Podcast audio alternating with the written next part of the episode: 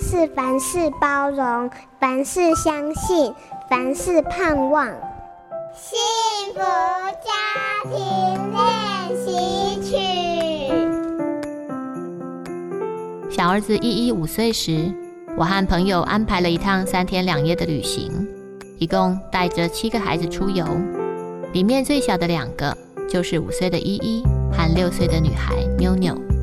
两个孩子玩起了桌上冰球，各站在桌子的两端，互相校正，来来往往，互推冰球之后。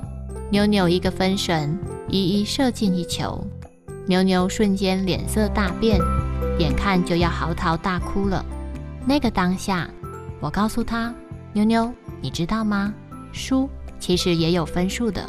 你的努力与勇敢让你得到高分，这比赢还难。”妞妞仰起头看着我，虽然他可能不明白其中道理，但是他能明白我在欣赏他。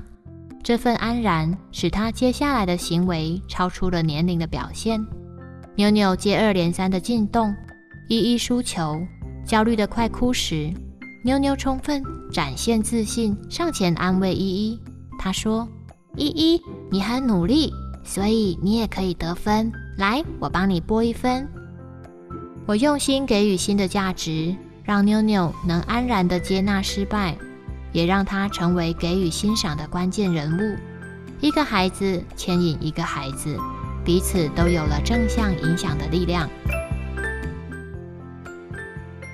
本节目由好家庭联播网台北 Bravo FM 九一点三、台中古典音乐台 FM 九七点七制作播出。幸福家庭值得努力，让爱永不止息。大义建设关心您。